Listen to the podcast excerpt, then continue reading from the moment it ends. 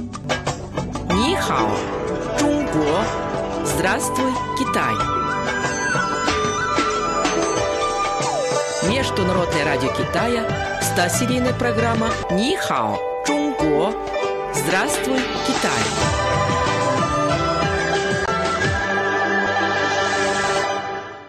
Слово на сегодня. Юньдин. Облачная парча. Малин, давно хочу тебя спросить. Я слышал, что в Древнем Китае императоры носили халаты, и эта одежда была удивительно красивой. А из чего они были сделаны? А, ты говоришь о китайской парче юньцин. Юньцин – это лучший вид китайского шелка. Технология его производства отражала самый высокий уровень шелководства в Китае – ткань юньцзин также называют облачной парчой. Главным образом она производится в городе Нанкин, поэтому ее часто называют нанкинской парчой.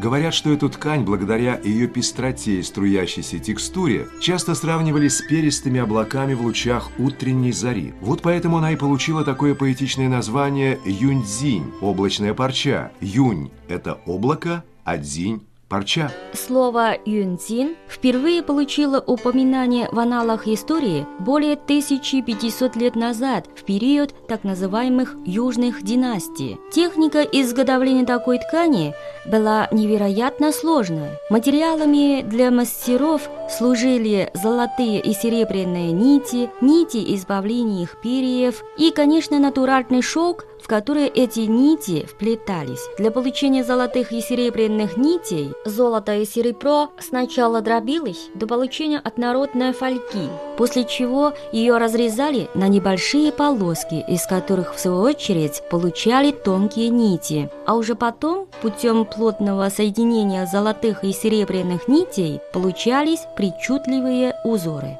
На облачной парче обычно изображались узоры и орнаменты, символизирующие власть или счастье. Цикл программ о китайском языке и китайской культуре «Здравствуй, Китай!» Ни хао, Чунго!